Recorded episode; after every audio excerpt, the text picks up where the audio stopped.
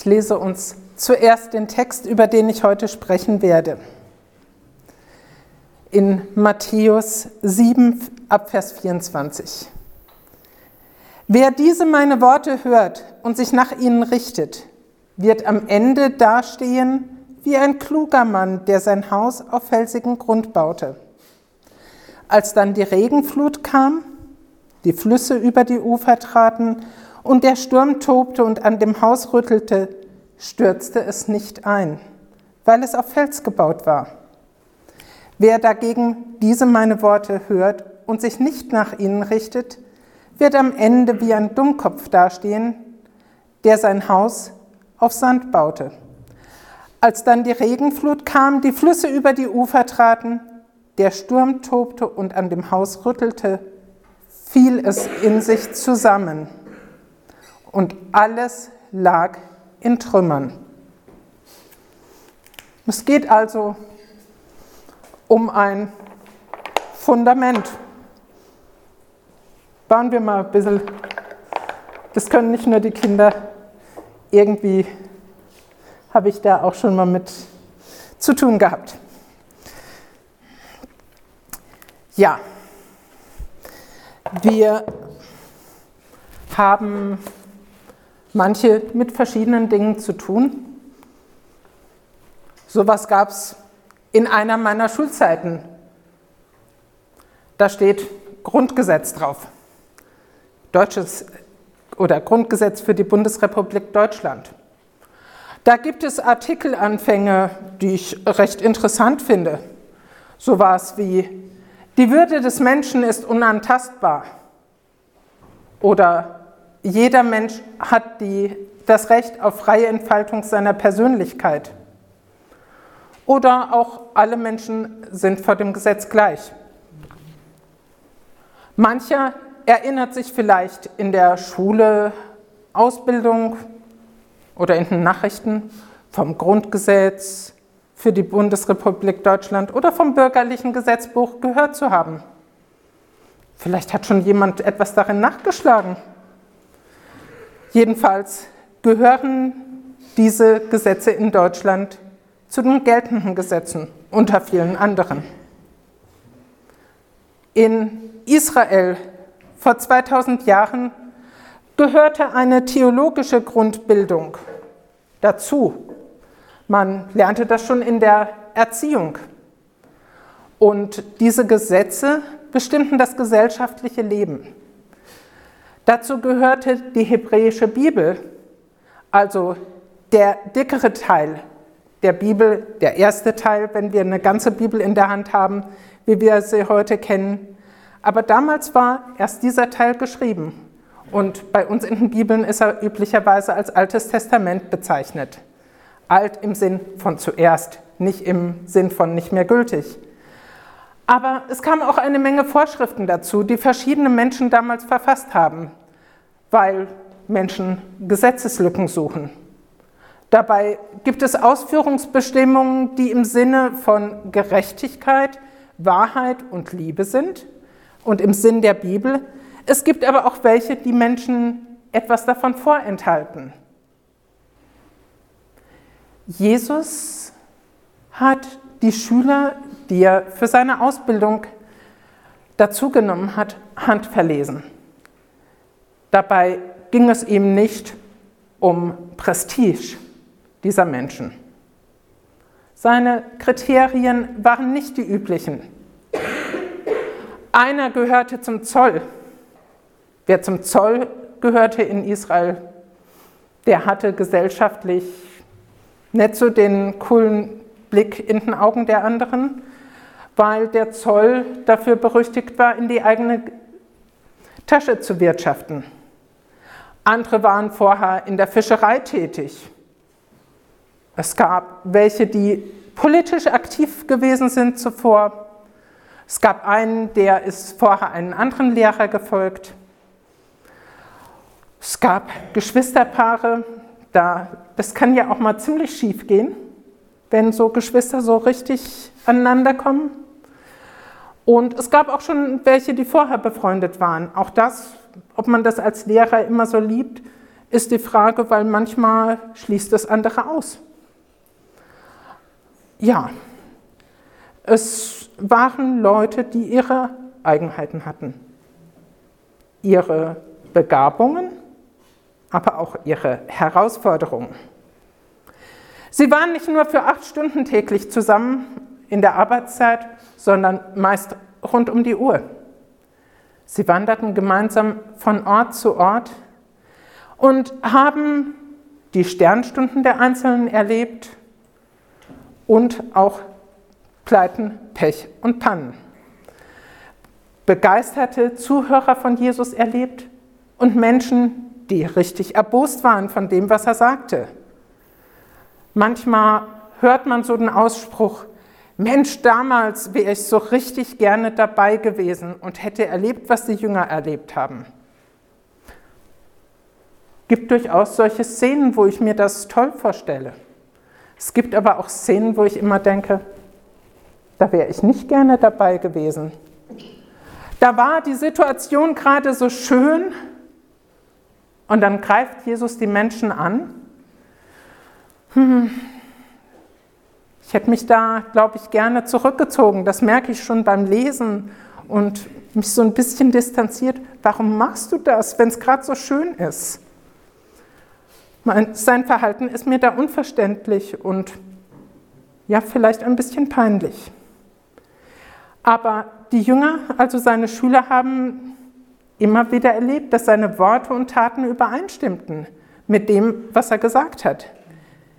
Er vermittelte Wahrheit, Gerechtigkeit und Liebe und zeigte damit, dass die Gesetze, die Gott gegeben hat, nicht dazu da sind, das Leben fade zu machen, sondern allen würde und Gleichbehandlung zu geben, ohne beispielsweise die Reichen zu bevorzugen, weil da kann man ja ein bisschen Geld machen.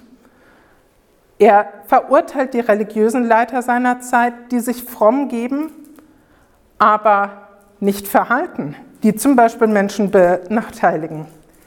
Er lebte, was er sagte und kümmerte sich um Ausgegrenzte. In den Mittelpunkt seiner Verkündigung stellte er die Liebe zu Gott und zum Nächsten. Wenn wir den anderen so behandeln, wie wir selbst behandelt werden wollen, zeigt er das als eine Grundregel auf. Jesus vergleicht die Menschen, die seine Botschaft hören und tun, was er sagt, mit dieser klugen Person, die das Haus auf Fels baut. Und da nennt er in seiner Bergpredigt zum Beispiel, wo das auch draus stammt, viele Arten eben auch Gott zu lieben und mit dem Nächsten ordentlich umzugehen. Den anderen so zu behandeln, wie ich selber behandelt werden möchte. Er spricht vom Vertrauen auf Gott und davon, dass es dazugehört, ihm zu folgen, ihm zu vertrauen. Und manche unserer Werte stimmen damit durchaus überein, sei es im Gesetz die genannte Würde oder sich frei zu entfalten, solange man den anderen nicht verletzt. Aber auch die Liebe zu Gott, eben ihm treu zu sein und dazu zu stehen, dass man Fehler macht.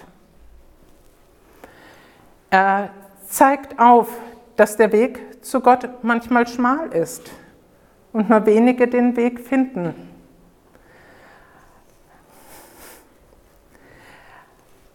Und das führt manches Mal zu schmerzlichen Reaktionen.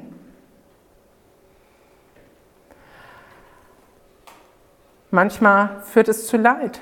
Manche Christen erleben dies in der Verfolgung. Andere werden ausgelacht und haben Stress. Und aber im Leben geht es darum, eben mit Gott zu gehen und mit ihm zusammen zu bauen. Es geht darum, dran zu bleiben, am Vertrauen zu Gott zu wachsen, aufzustehen, wenn wir fallen, ihnen helfen zu lassen und die Geschwister auch. Also die Menschen, die, mit denen wir zusammen unterwegs sind, zusammen glauben und uns gegenseitig ermutigen. Manchmal sagt er auch, du stützt dich auf Dinge, die nicht mehr nötig sind. Du könntest einen Schritt weiter gehen, könntest mal eine Stütze da weglassen und weiter wachsen. Aber manchmal lassen wir auch Stützen weg, die so von ihm gesagt sind, so, es ist immer so ein Schauen dazwischen, zwischen dem, was wir tun, wo wir wachsen und manchmal auch dem, wo wir herausgefordert sind. Da kann es sein, dass es uns schwerfällt, das zu vertrauen, dass er unser Leben und die Zukunft in der Hand hat dass wir uns scheuen, wenn etwas nicht konform ist zu dem, was wir in der Gesellschaft erleben.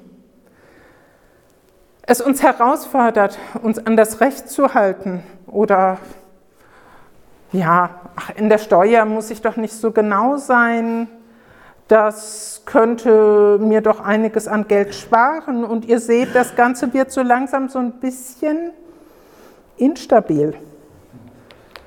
Und äh, dann kann das so sein wie mit diesem Menschen, der sein Haus da auf den nicht so festen Untergrund gestellt hat. Manchmal müssen wir zurückgehen, Dinge zurückbauen, um wieder stabil zu werden. Aber es ist einfach dran, damit umzugehen, dass wir auch Versagen, dass wir Dinge nicht so ernst nehmen, die vielleicht dran sind, dass wir versagen.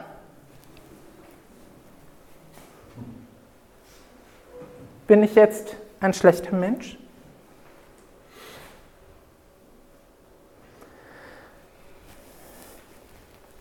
Jesus hat den Jüngern vor seiner Kreuzigung gesagt, dass sie angegriffen werden, dass Gott dem Teufel sogar erlaubt hat, das Echte vom Unechten zu unterscheiden. Er hat Petrus sogar gesagt, Petrus, du nimmst deinen Mund manchmal ein bisschen voll.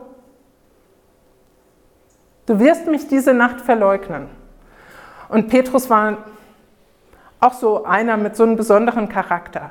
Manchmal den Mund sehr voll genommen, manchmal geistesgegenwärtig was super auf den Punkt gebracht. Sehr impulsiv. Und dieser Petrus sagt dann, ich? Nein, ich würde sogar mit dir sterben. Und Jesus sagt ihm, es wird so sein. Aber zuvor sagt er ihm einen Satz, und den finde ich super, super tröstlich. In Lukas 22, weil er so schön und so wichtig ist, möchte ich Ihnen uns vorlesen, dass ihr merkt, ich denke mir das nicht aus. Aber ich habe für dich gebetet, dass dein Glaube an mich nicht aufhört. Er weiß, was dieser Petrus alles auf, anstellt. Er weiß, dass er fallen wird, dass er zerstören wird damit. Vertrauen.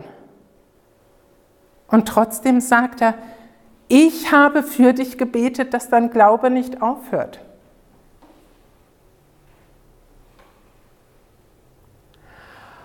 Und dann sagt er ihm, etwas, wenn du dann wieder zu mir zurückgefunden hast, musst du deine Brüder und Schwestern im Glauben an mich stärken. Obwohl er weiß, dass Petrus ihn verrät, gibt er ihm schon vorher den Auftrag. Nicht nur dabei zu bleiben, sondern einst die anderen zu stärken, die vielleicht nicht mal so schlimm waren wie der Petrus. Sie sind weggelaufen, aber sie haben ihn nicht verleugnet, ja? Ähm, und ich bin überzeugt, dass Jesus nicht nur für den Petrus gebetet hat, sondern auch für seine anderen Jünger. Ich erinnere mich, vor einigen Jahren war diesmal die Jahr, dieser Vers die Jahreslosung. Ich habe für dich gebetet, dass dein Glaube nicht aufhört. Ich sagte damals zu jemandem, danke, dass du den Vers aufgehängt hast. Er hat mich begleitet in einer Zeit, wo ich verzweifelt bin. Und derjenige sagte so, du doch nicht, du glaubst doch so fest. Und ich, nein. Auch ich verzweifle manchmal und da bin ich froh, dass Jesus für uns gebeten hat und dass wir füreinander bitten können. Es gibt viele Stellen in der Bibel, wo wir dazu ermutigt werden, füreinander zu beten. Ich habe es hier auch schon oft erlebt in verschiedenen Situationen und ich habe es auch äh, in den letzten vielleicht 14 Tagen erlebt. Ich hatte arbeitstechnisch eine Situation, die mich sehr beschäftigt hat, weil sie mich äh, in eine Situation gebracht hätte, ich habe eine falsch beraten, wie ich im, wahrgenommen habe und ich dachte, das kann eine Menge Ärger geben. Ich habe gar nicht realisiert, wie mir das äh, an die Leber geht und wie mich das beschäftigt. Ich war kratzbürstig und habe ähm, dann auch letzten Sonntag zum Beispiel einen Kai gebeten, für mich zu beten, weil ich merkte, ich bin, ja, kann gerade nicht mit der Situation umgehen, auch wenn ich es nicht so ausdrücken konnte. Und am Mittwoch sagte dann auch eine Kollegin zu mir, die auch Jesus lieb hat, was ist mit dir los? Was ist, was belastet dich? Und dann sage ich, ich kann es gar nicht so greifen. Und sie, es hat doch nichts mit mir zu tun, sage ich, nee, überhaupt nicht. Und dann sagt sie, du, ich bete für dich. Im ersten Moment war ich geneigt zu sagen, hm, lass mal gut sein, ja. Und dann dachte ich, nee, danke. Ich weiß nicht, was er tut. Und nachmittags bekam ich die Nachricht, hey, verweis diese Person an jemand anderen, du bist nicht für diese Person zuständig. Und ich merkte, wow, ich kann jetzt danken dafür, dass Gott gewirkt hat, obwohl ich in dieser Situation nicht geglaubt habe. Ich wünsche mir, dass wir mehr anfangen, miteinander zu teilen, mehr anfangen, einander zu ermutigen und füreinander zu beten in schweren Zeiten. Michael hat es vorhin erzählt, wie stark das einfach auch unterstützt. Und ich glaube, wir haben das schon alle gemerkt. Wir können einander darum bitten. Ihr könnt auch nachher gerne nochmal um Gebet bitten. Aber ich ermutige uns dafür. Da hat uns Gott etwas Unendliches, Wertvolles gegeben, dass er uns nicht alleine hingestellt hat, sondern Gemeinschaft gegeben hat. Gott segne euch.